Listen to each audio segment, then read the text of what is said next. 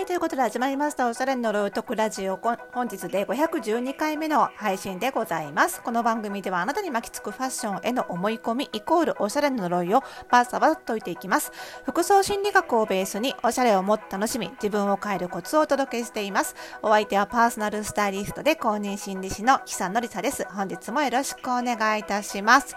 さあもう7月も待つということで明日から8月で。で8月というとまあ店頭はどうでしょうね。若干セール品は残ってはいますけれどもあのアパレルのねカレンダー的にはもう秋と暦の上では秋ということで、まあ、ちょっとね、これから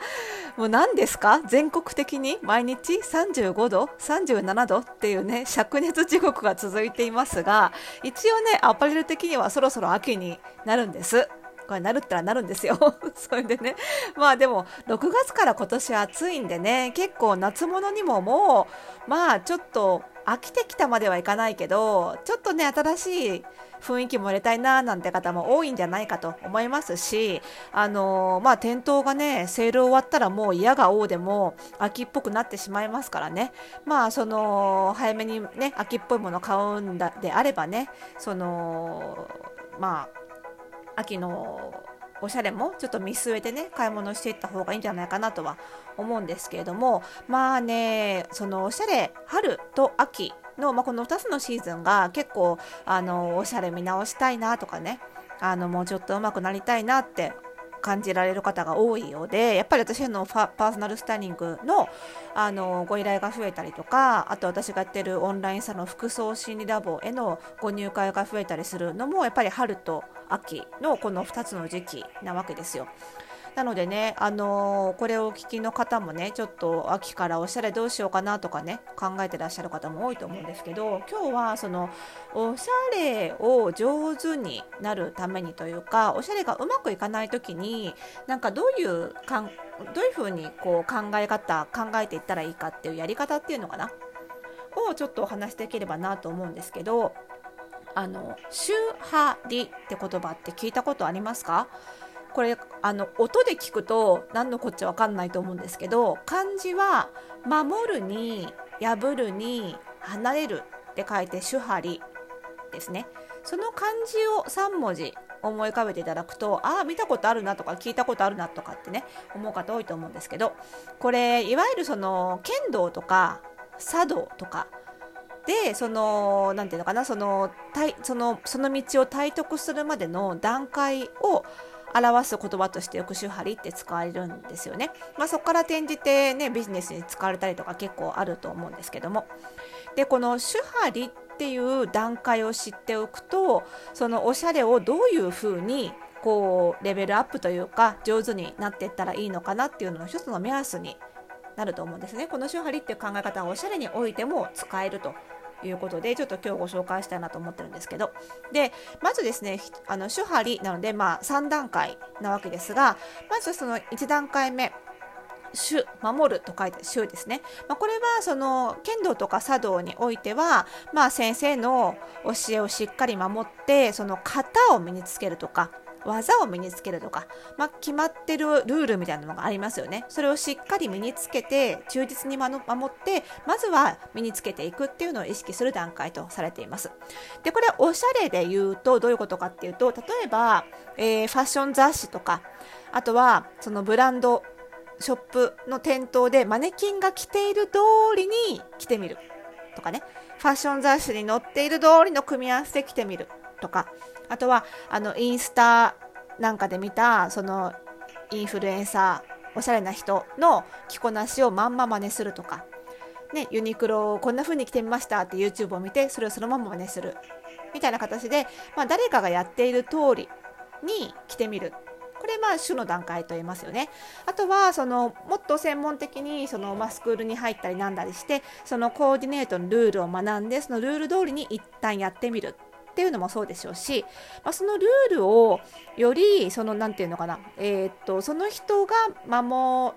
た方がいいルールだけに絞り込んで分かりやすく簡単に教えてくれるのがいわゆる、まあ、イメコンっていうやつで、まあ、カラー診断だったり、えー、顔パーツ診断だったり体型診断だったりを受けて、えー、そのあなたに似合うのはこれですよっていう風に似合うものを絞り込んでもらった上でそのコーディネートのルールだけを学ぶっていうのもこれもまあ主ですよね。だからイメコンを受けてそのアドバイス通りに服をまず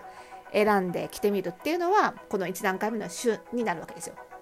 でその次の段階に行くと「は」「破る」になるので少し自分なりの工夫をしてみたりとかあの他の流派についても学んでみたりしてその技を発展させるっていう段階が「は破る」なんですよね。これおしゃれで言うと例えばインフルエンサーの着こなし丸々真似していたところをちょっと1アイテム自分なりに入れ替えてアレンジしてみたりとかあとはこれまでは店頭のマネキンのコーディネートのまんま着ていたけれどもそれをちょっと組み合わせを変えてみるとかさっきのイメコンの例で言うと、えー、似合うって言われたものだけを着ていたところからちょっと一部分似合わないものに変えてみようかなっっていう感じこの辺りが2段階目の「は」になると思うんですね。で最後が「り」離れるですね。でこれは本当にその手張り剣道や茶道でいうと一つの流派から離れてオリジナリティを出していくっていう段階新しいものを自分なりに確立させていくっていう段階になるんですが、えファッションでいうと、えー、まあ、イメコンで言えばイメコンの枠組みにとらわれずに本当に似合う似合わない関係なく自分の好きなものを自由に着るっていう段階が理でしょうしあとは例えば既製服を単純に着るだけじゃなくって買った T シャツ切ってみるとか縫い合わせてみるとか何かをつけてみるとか、まあ、そういうその一から自分で手作りしたら本当に理でしょうけど、まあ、そこまでいかなくても既製服をベースに何か自分で手を加えるっていうのも理に行くかなと思うんですよね。でこのおしゃれってやっぱり、まあ、どんな道もそうだと思うんですけど、まあ、主派理それぞれの段階で楽しさはあるんですけどやっぱりね理の段階まで行くとかなり楽しいんですよね。おしゃれもあの主の楽しみ派の楽しみもあるんですがやっぱり理まで行って初めて楽しい。でこれ順にステップアップしていくものなのでその主とか歯をすっ飛ばして理にはなかなかいけないんですよねやっぱりね。なんですけど理にまで到達した人は別にその日はその日に応じて今日は1段階目の種ルール通りに切る今日はちょっとアレンジ派っていうのは自由自在に聞きできるわけなので、まあ、そういう意味でも自由度が高く非常に楽しい段階っていうのはやっぱり最終段階の理であるということが言えますのでやっぱり私そのファッションを教える、えー、立場としてもなんとかね理まで行ってほしいなっていう気持ちはすごくあるわけなんですよね。なんですけどやっぱりまだ主派理のその主の手前の段階の人もやっぱり多いわけでそのおしゃれのことが全く分かんないルールも何もかも分かんないっていう人にとって、まあ、特に私がいくらねその理の段階枠組みにとらわれずに自由に好きなものを着て既製服もアレンジしてっていうの楽しいんだよっていくら言ったとしてもなかなかそれってどういう状態なのか何をするのかっていうのが想像できないと思うんですよね。なのでまずはまこういう3段階があるんだなっていうことを知ってもらってでその最終段階に行くにしても何にしてもまずはその、えー、雑誌とかブランドの提案通りで着るとか誰かのまるまる真似をするとかルールをとりあえず学ぶとかっていうところからスタートするといいんだなっていうねその道筋だけ知ってもらうだけでも全然違うと思うんですよ。でその上でいやでも最終的にリまで行きたいなってなった時にやっぱりねそれをやっている人っていうのをちゃんと間近に見るっていうのがすごい大事なことだと思います。いきなり自分がそこに行くのは難しくっても人間やっぱり見たことないことはやれないんですよね。なのでやっぱりね見ておくそういうことができている人を見る。そうするとあ自分もできるかもっていう気持ちに変わっていくのでそれが非常に大事なんですね。自分も理の状態になった自分をイメージできるようになるっていうのがすごい大事なので例えばその会社とかさあと街中とかねあのおしゃれレベルがバラバラな人がいる。その中にはすごくおしゃれレベルが高い人もいてそこに身を自分の身を置くっていうのは非常に勉強になりますよね。やっぱり親しい人同士でどうしてもおしゃれレベルが一緒になりやすいのでもしね自分の周りに理まで到達している人がなかなかいないんだとすればそこから一歩出てね、あのいろんなおしゃれをしている人の中に身を置くっていうことがやっぱり大事なことだと思いますのでそれだけ意識するだけでもねまたおしゃれの上達って全然スピードが変わってくると思うんですよね。なのでその私がやってるねオンラインサロンの服装心理ラボもこの主ハリの段階を全員がラボの中で体験できるようにっていうのはかなり意識してプログラム作ってるんですよね。だからその種の段階の人であればメールレッスンで学んだ通りに洋服を着てみたりとか、ね、オプションでイメコンも受けられるのでイメコンを受けて似合うものを聞いてその通りに選んでみるとかっていうこともできるしもう一歩上の歯の段階に行きたいなと思ったら会員さんの他の会員さんのやってるものを見て少し自分なりにアレンジしてみたりとかでまた理に到達してる人も結構いるのでそれこそ自分で洋服作ってる方も会員さんの中にいらっしゃいますしあの既製服アレンジしてる人もいるし似合わないのは知ってるけどこういう服が好きだから着てますっていう着こなしをあのチャットに投稿してくれる人もいたりだからそういう状態の人を見る見て学ぶこともできるのでね。でさらにその全ての段階において運営してるスタイリストたちがどんどんアドバイスを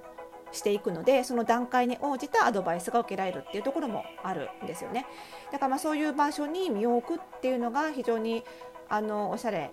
の上達においてはねかなりあの加速させてくれる手助けになると思いますのでね。是非自分はどの段階にいるのかなって考えてみつつ